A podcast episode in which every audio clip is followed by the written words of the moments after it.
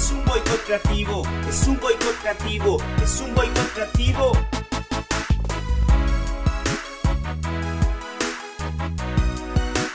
Nadie lo podrá parar.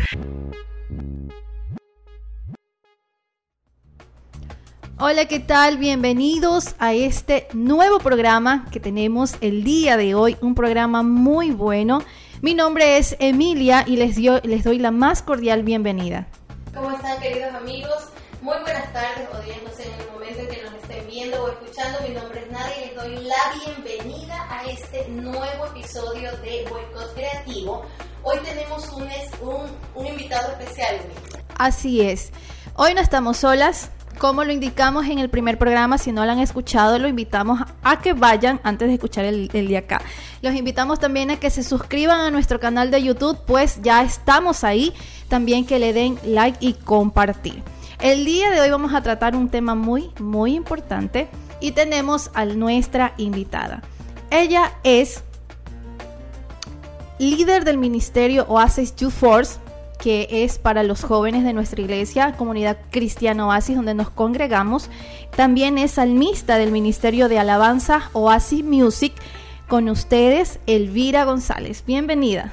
Hola, un gusto saludarles. Doy gracias a Dios y a ustedes por este tiempo, por permitirme estar en este espacio, esperando que este mensaje pueda ser de mucha bendición para sus vidas. Ay, qué bueno. Bueno, y hoy, eh, como les mencionamos, vamos a tratar un tema bastante importante y el tema es ausencia de padre. ¿Cómo afecta? Y es que realmente, eh, bueno, por experiencia creo que eh, sabemos que cuando un padre no está presente, tanto física o puede ser... eh, eh, puede ser su ausencia también, aunque esté físicamente presente, puede ser que no preste mucha atención a su familia, claro que afecta. Y hoy vamos a comprobar y vamos a hablar acerca de eso. Elvira, ¿nos puedes mencionar entonces más o menos desde qué etapa o desde qué edad papá no estuvo presente en su vida? Bien, eh, recuerdo que cuando tenía siete años aproximadamente, eh, mi papá tomó la decisión de emigrar a Italia. Y bueno, se separó de mi mamá, se divorciaron, él se fue con otra persona y mi mamá se quedó con, en ese entonces éramos cinco hermanos, ¿verdad? Quedamos Wow. con mi mamá solos, con mi abuelita y fue una época bastante difícil porque yo estaba acostumbrada a mi papá, era muy apegada a mi papá, era engreída de mi papá, entonces ya cuando él se fue, sí fue como que un choque. En ese momento Claro. como que no reaccioné, no entendía exactamente lo que estaba pasando, pero ya veía eh, las situaciones que tenía mi mamá en casa, situaciones económicas, y ya se comenzaba a sentir esa ausencia. Claro. Wow, eh, siete años, estabas bien chiquita. Sí. Y de- después de ti habían otros hermanos. Sí, como les comentaba, eh, éramos cinco en ese entonces, yo soy la tercera de, ahora somos ya siete hermanos, pero soy la tercera. Y después de mí estaba mi hermana Kerly, que en ese entonces tenía creo que cuatro años, cinco, y el menor de mi papá en ese entonces es Manuel, tenía un año. Cuando mi papá se fue, Manuel tenía un año, recién aprendía Wow. a caminar, recién decía sus primeras palabras, entonces él fue el que menos vivió con mi papá. Wow, entonces mamá se quedó con, wow, con cinco hermanos, ¿no? Bastante Sí. eh, pequeños, porque me imagino Todos que los- pequeños. Los, Ajá. mayores eh, tenían, ¿qué edad también? Eh, Vanessa, que es la mayor, mm, no, no recuerdo mal, era, tenía como de 10 a 11 años. Así era.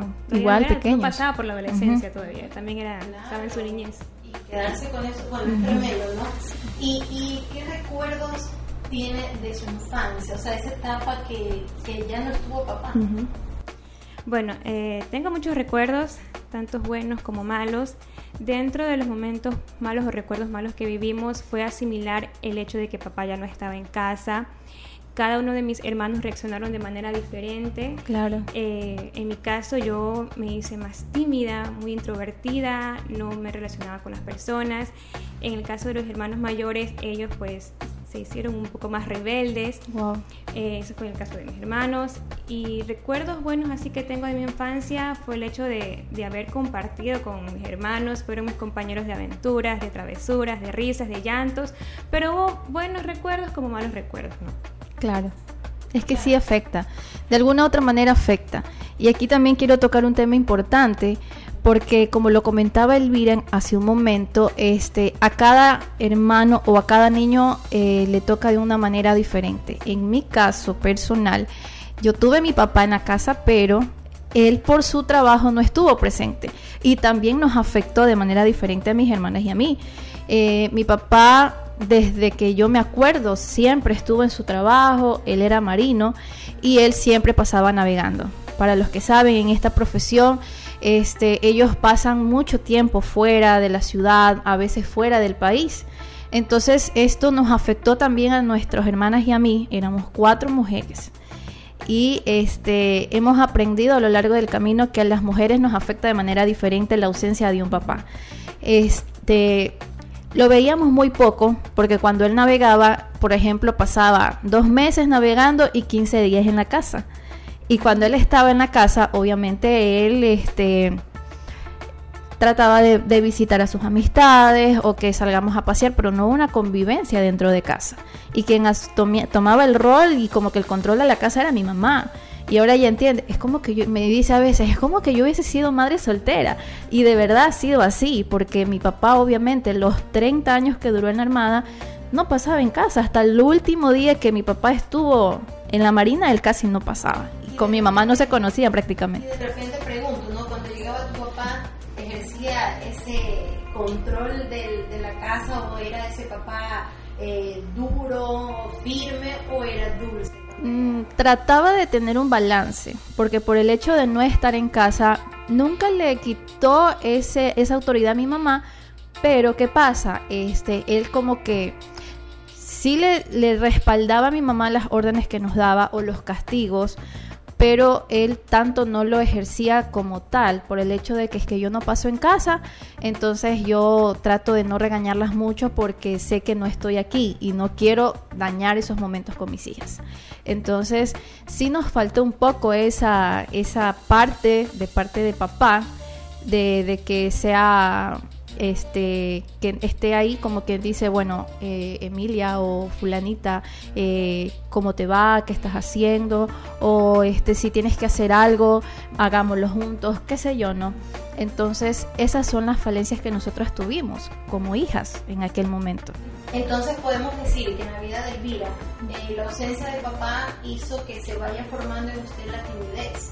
Exacto, y me hizo una persona muy insegura, muy miedosa, no, me, no tenía esa confianza de acercarme a las personas, porque sabemos que el padre aporta en el hijo esa seguridad, esa confianza, esa identidad, y son características que yo carecía porque no estaba mi papá ahí presente. Entonces podemos decir que la ausencia de papá puede hacer que un niño sea retraído, distraído, que tenga falta de confianza, ¿no? En parte sí, o puede también llegar a caer el otro extremo de que sea muy eh, muy traviesos, muy iracundos, impulsivos por llamar la atención, exacto. entonces tenemos que tener bastante atención en eso cuando veamos un niño así. ¿Saben qué? En mi caso, a mí casi que no, no tuve la ausencia de papá, pero mi hijo sí tuvo ausencia de papá. Y Alfredo eh, llamaba la atención bastante. Alfredo se tiraba al piso, le gustaba eh, mucho estos, aunque era pasivo en ciertas cosas, llamaba la atención que quería eh, jugar a golpes, o sea, quería llamar la atención de una u otra forma. Y sí, la ausencia de padre en algún momento lo hizo inclusive que conmigo no tenga esa confianza, aunque yo sé que es un poco difícil, ¿no? Que el varón tenga como que confianza con la mamá, pero él no hablaba para nada conmigo, para nada, para nada, y ni siquiera con su abuelo, porque él vivía con su abuelo también ni siquiera con su abuelo lo hizo hablar. O sea, lo hizo una persona de verdad que él se encerraba en su dormitorio y quería solamente permanecer en su dormitorio. Y eso le afectó bastante, porque ya después, él cuando quiso eh, abrirse un poco, le gustaba muchísimo. Y es que también hay otro punto. Eh, algunos sí lo manifiestan en la infancia, como en su caso. En mi caso, yo no lo manifesté ni en la infancia ni en la adolescencia. Eh, mi rebeldía camuflada se manifestó en la adultez. Ya cuando yo empecé a ir a la universidad, empecé a manifestar ciertas situaciones, pero ya le digo de manera camuflada. Yo lo hacía hacer bien, empezó eh, engaño en mi vida porque empecé a mentir, empecé a mentir mucho eh, por el hecho de que yo quería hacer las cosas a mi manera porque hay otra cosa. Mi papá de todas las cuatro era la que a mí más me consentía. Entonces, ¿qué pasa? Que este, cuando ya llega un punto en que mi mamá empieza a como que a que mi papá y tenga un equilibrio con todas sus hijas, entonces yo empecé a manifestar esa rebeldía. Y a partir de los 18 años yo empecé a hacer cosas que, que no estaban bien, porque este, yo pensé que yo siempre hacía las cosas bien y se tenían que ser a mi manera. Entonces empecé a mentir y empecé a hacer cosas incorrectas. Entonces no siempre se manifiesta en la etapa de la niñez ni tampoco en la adolescencia, porque mi mamá siempre decía, Emilia es la única que no me echa hablar, porque mis hermanas en cambio sí eran rebeldes, pues desde chiquititas eran lloronas y era como más o menos el, ejemplo de, de, Alfredo, pero en mi caso yo no, yo siempre fui tranquilita, siempre fui como que la niña ejemplo, la niña modelo, pero llegó y ya cuando ya empecé a manifestar estas cosas, me dije, ¿qué le pasa a Emilia? ¿Y por qué está así? Yo no entiendo. Entonces ahí, ahora que estoy adulta y que ya soy mamá, entendí que de esa manera me afectó a mí hasta el día de hoy y tomé decisiones incorrectas, porque empecé a llenar esos vacíos de mi papá buscando otras cosas afuera. Entonces, y, por ejemplo, eso que mencionas acerca de la rebeldía, Alfredo fue así. Alfredo llegó, y aquí vamos a entrar en esto de cómo conocieron al Señor, ¿verdad? Cómo Dios fue restaurando esa, esa eh, falta de paternidad. Por ejemplo, Alfredo conoció al Señor a los 11 años más o menos, que casualmente Elvira fue su libro, este, lo recibieron ustedes, no sé si recuerdan, en la, en la escuela bíblica vacacional. Y él ahí era súper tranquilo, en la adolescencia súper tranquilo. Cuando empezó a manifestar la rebeldía fue a partir de los 18 años.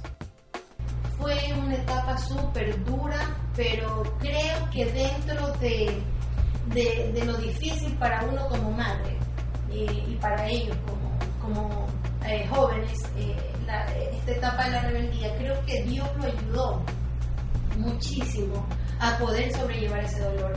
Yo recuerdo que para mí, como era todo nuevo, porque él sí era como que tranquilo, no era como que yo padecía tampoco, porque Alfredo ha sido tranquilo.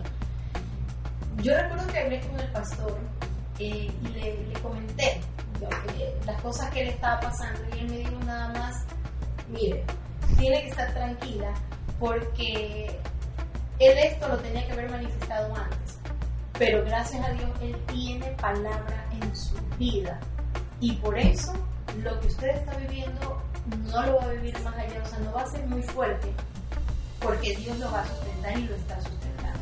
Y fue así. Esta etapa fue unos cortos meses y el Señor mismo le hizo dar cuenta de lo que él estaba haciendo y de nuevo volvió a Mira, ¿en qué etapa o en qué edad tú conociste al Señor? Y se fue, y fue restaurando esa área. Bueno, como les comentaba, más o menos de 8 hasta los 11 años, eh, yo manifesté esa ausencia de mi padre con mucha timidez e inseguridad. Pero a los 12 años, cuando entré a la adolescencia, esa ausencia lo manifesté ya de manera un poco más fuerte porque caí en una profunda depresión.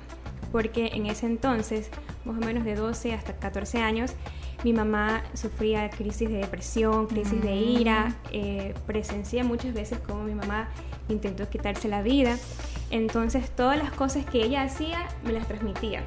Y ella tal vez no se daba cuenta, pero eh, yo me encerraba en mi cuarto, lloraba muchísimo y en una ocasión sí encontré unas pastillas que había en mi casa y me comencé a tomar y tomar, tomar pastillas. No sabía lo que hacía, pero yo ya había caído en una depresión. Aunque yo conocí al Señor a la edad de 8 años, porque cuando mi mamá se quedó sola con mis hermanos, ella en su desesperación no quería pues que mis hermanos tomaran malos caminos, entonces cerca de mi casa había una iglesia una escuela vacacional. De verdad que esas escuelas bíblicas son una gran bendición. Sí. De verdad. Ahí con mis hermanos crecimos escuchando historias bíblicas, canciones. Y yo amaba estar en esa iglesia. Para mí era como un alivio en mi corazón. Pero fue hasta los 12 años de edad que ya me mandaron al culto de los grandes. Entonces, como para mí esa era una etapa de cambios físicos, emocionales, luego que me cambiaron a los grandes, yo como que no me sentía que encajaba y me sentía extraña y yo le dije a mi mamá, ya no quiero más ir a esa iglesia porque me habían mezclado con los adultos, entonces sí fue complicado. Dejé de asistir a la iglesia, eh, fue como de 12 a yendo a los 14 años de edad. Eh, para mí se manifestó la, como se decía, la depresión. Era muy depresiva, me aislaba, eh, no podía relacionarme con las personas, no tenía amigos, entonces sí, fue bastante difícil. De ahí cuando mi mamá estaba pasando por una enfermedad, mi mamá tenía tumores en ovarios, ella pensaba que ya se iba a morir. Eh, un familiar la invita a mi mamá a la iglesia. Entonces mi mamá fue a la iglesia, luego se fue a un encuentro, Dios la sanó en ese encuentro. Entonces al ver el milagro que Dios hizo en ella, yo dije, no, tengo que volver. Entonces la siguiente semana fuimos con mis hermanos a un culto. En ese culto desde que yo entré, fue en la iglesia Comunidad Cristiana Oasis, cuando yo entré ahí, eh, sentí la presencia de Dios como un abrazo, como un alivio a mi corazón porque yo estaba eh, llena de angustia, de depresión. Veía a mi mamá que muchas veces se quería quitar la vida, eh, veía que mi papá no estaba físicamente, pero siempre proveía económicamente, ¿no? Pero lo que me faltaba a mí era su afecto. Claro. Entonces, cuando yo llegué ahí, es como que el Padre, o sea, Dios Padre me abrazaba con su presencia. Y en los tiempos de cánticos, yo no sabía ni por qué, pero se me corrían las lágrimas así. Se me corrían las lágrimas, escuchaba una alabanza y yo ya estaba llorando. De ahí, en el tiempo de enseñanza de palabra, el pastor Fernando me acuerdo que predicó acerca de la paternidad de Dios, que fue justo en un culto del Día del Padre. Entonces ahí me vino así como una película, muchas escenas de cuando yo pasaba el Día del Padre, veía a mis compañeras con sus papitos y eso a mí me afectaba. Claro. Entonces cuando el pastor dio una palabra y decía que Dios no solo quiere que lo conozcamos como Dios a creación, sino que podemos conocerlo como padre a hijos y que podemos tener una, relación estrecha con Él. Y ahí pude sentir el amor del Padre, sentí aceptación sentí seguridad y era como que me daban un soplo de vida. se fue algo maravilloso en ese tiempo. Y ahí recuerdo tanto que en ese, en ese día recibí este versículo bíblico que para mí ha sido un rema hasta el día de hoy, que está en Salmos 27, 10, que dice, aunque mis padres me abandonen, el Señor se encargará de mí. Tomé esta palabra para mi vida y lo he visto así de manera tan palpable como Dios se ha encargado de mí y no solamente de mí, sino de mis hermanos y de restaurar mi familia. Entonces de esa manera pude conocer a Dios como mi Padre. Lo había conocido, eh, pero había quedado como un conocimiento, nada más, pero no tenía todavía una relación con Él. Entonces ya cuando llegué acá a la iglesia me enseñaron a tener una relación con el Padre me enseñaron a orar, me enseñaron que podemos acercarnos a Dios confiadamente, aunque muchas veces le fallemos, aunque muchas veces tengamos situaciones, el Padre siempre está ahí con sus brazos abiertos. Qué poderoso. Bastante, mm, bastante poderoso y es que eh, podemos rescatar muchas cosas de, lo que Elvira acaba de mencionar.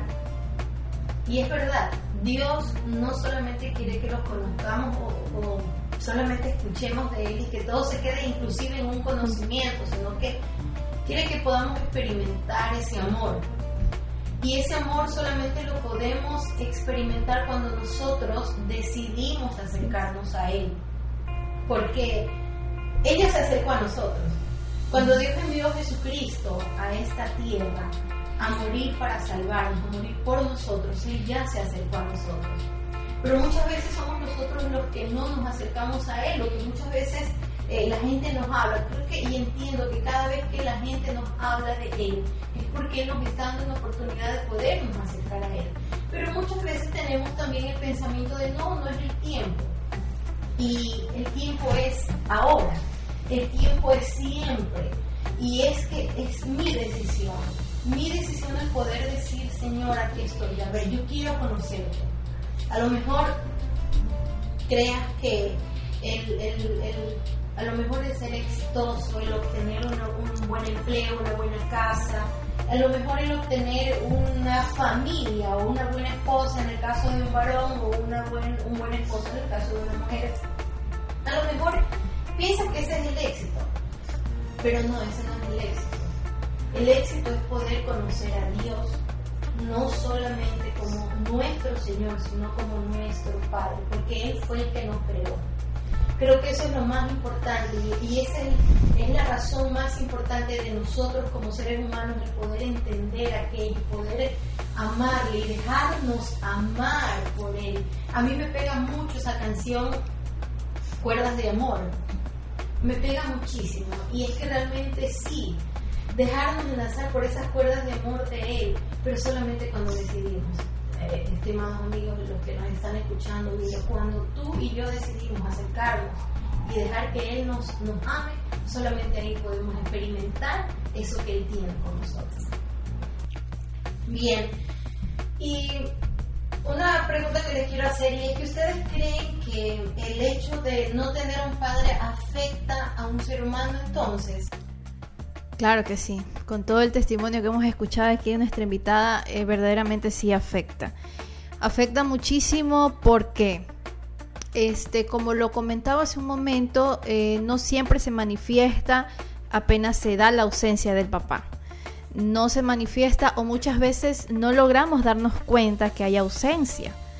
En este caso hay padres que se separan, como en mi caso, el papá de mis hijos no vive conmigo, pero él trata de involucrarse en lo que más puede, pero sí afecta, aún así afecta, porque el papá es el que da la seguridad, el papá es el que afirma a los hijos, el papá es esa figura de autoridad en los hijos, en los varones es ese ejemplo de cómo ser varonil, de cómo este es cómo, cómo ser un caballero, cómo eh, en la forma, en, cómo conducirse ante la vida.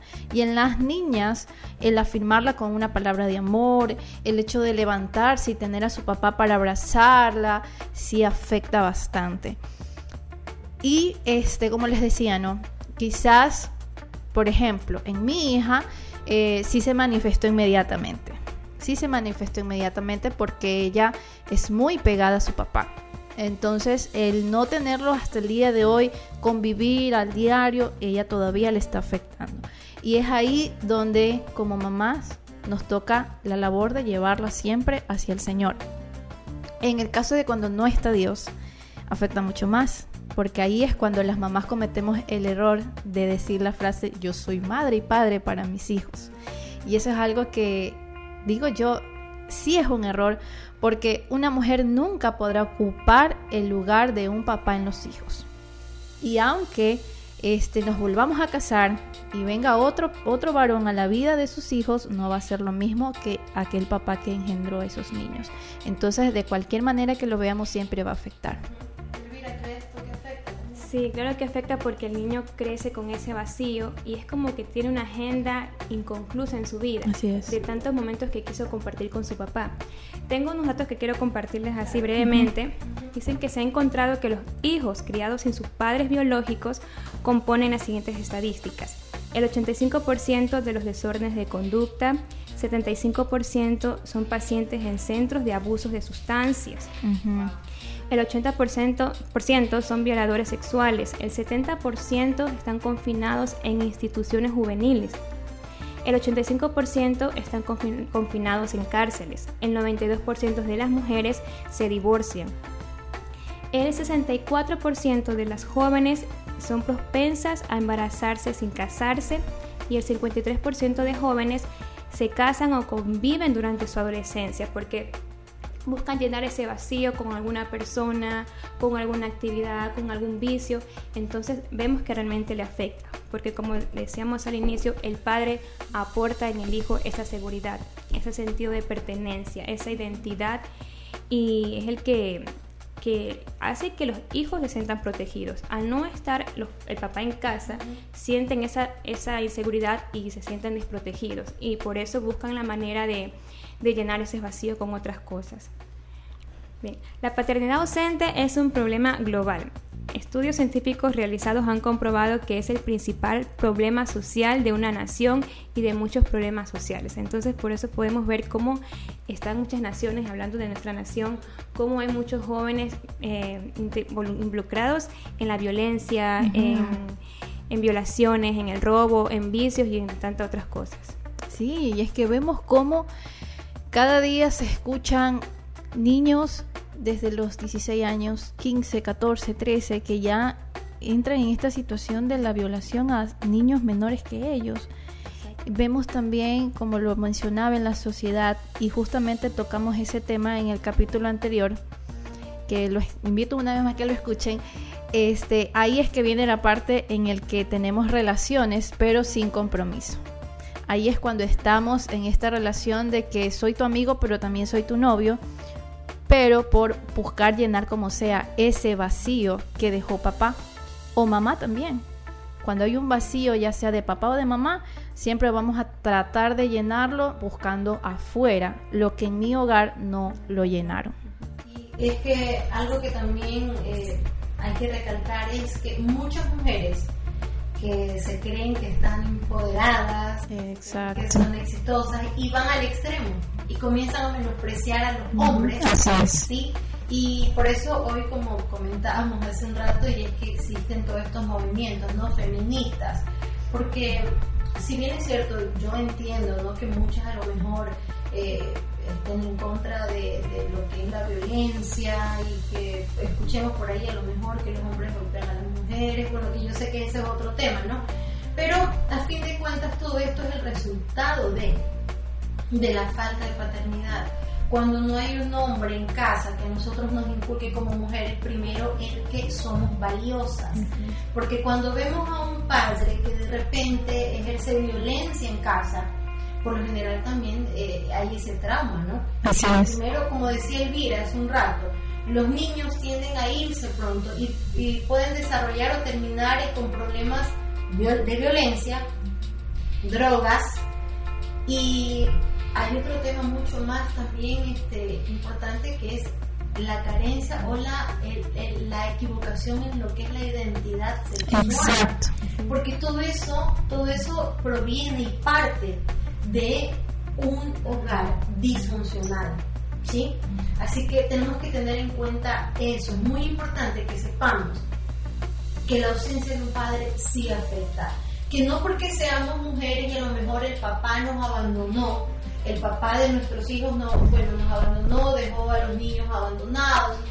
No, y, de repente como mujer puedo desarrollarme no significa que puedo ser madre padre para mis hijos. Eso es, un, eso es una, una, un análisis súper equivocado, porque yo como mujer jamás voy a poder reemplazar el, el, lugar de un padre o la labor que ejerce un padre en casa. No lo voy a poder hacer, no puedo reemplazar. Entonces, yo tengo que entender eso para poder ayudar a mis hijos.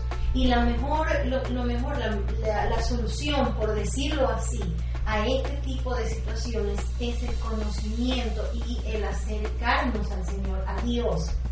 Él es nuestro Padre. Es el único que va a poder em, cubrir esos vacíos que tenemos como hijos o en nuestros hijos. ¿Sí? Eso es muy importante que entendamos. No sé si quieran dar, o bueno, no es que creo que es importante que demos una conclusión a esto. Elvira, ¿qué nos puedes decir en cuanto al acercarse a Dios, que, que, es el que puede ayudarnos con esto, este Así es, el único que puede eh, traer esa sanidad a la vida de los hijos, en el hogar, es nuestro Padre Celestial. Tengo una palabra aquí en Malaquías 4.6 que dice, Él hará volver el corazón de los padres hacia los hijos y el corazón de los hijos hacia los padres. Pero para que eso ocurra, papito, mamita, hijos, primero nosotros necesitamos volvernos al Padre para que Él luego pueda traer una sanidad completa a mi vida y a mi familia. Exacto, este, como madre soltera, puedo dirigirme a aquellas madres que quizás nos estén escuchando en este momento. Nosotros exaltamos eh, la labor que hacen como mamás solteras porque verdaderamente es difícil. No queremos menospreciar la labor que están haciendo, pero es vital, es vital eh, dejar que nuestros hijos tengan ese, ese acercamiento a su papá. Es importante.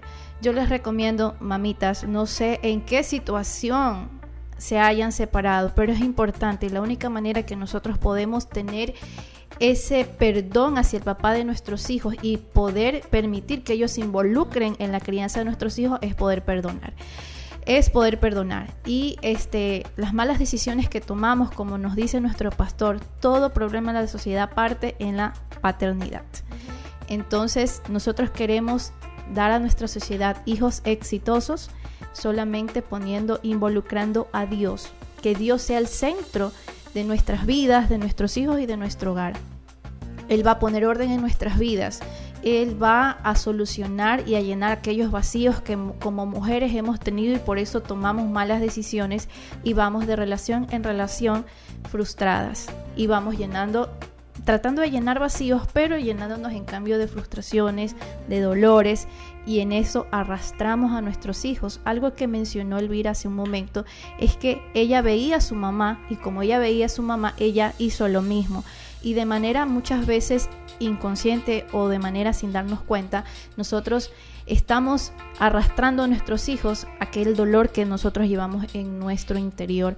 Por eso les invito a que ustedes se acerquen al Señor, involucren al Señor en sus vidas, lo hagan el centro de su vida, de su hogar, el de sus hijos, y solo así, solo así podremos tener hijos verdaderamente exitosos, podremos ser esas verdaderas madres efectivas, porque aunque muchas veces como mamá sí logramos tener el éxito para nuestros hijos, en algún momento, aún siendo exitosos, van a manifestar esa ausencia de sus padres.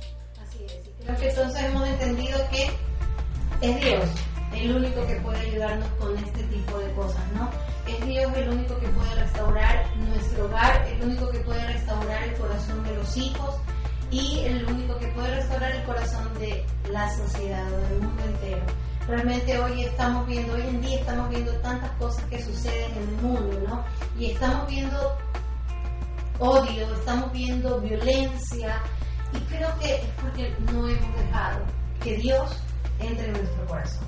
Así que, eh, ¿qué les parece, chicas? Si oramos, olvida, pueden orar por todos aquellos que han escuchado, por todos aquellos que necesitan conocer al Señor como su Padre.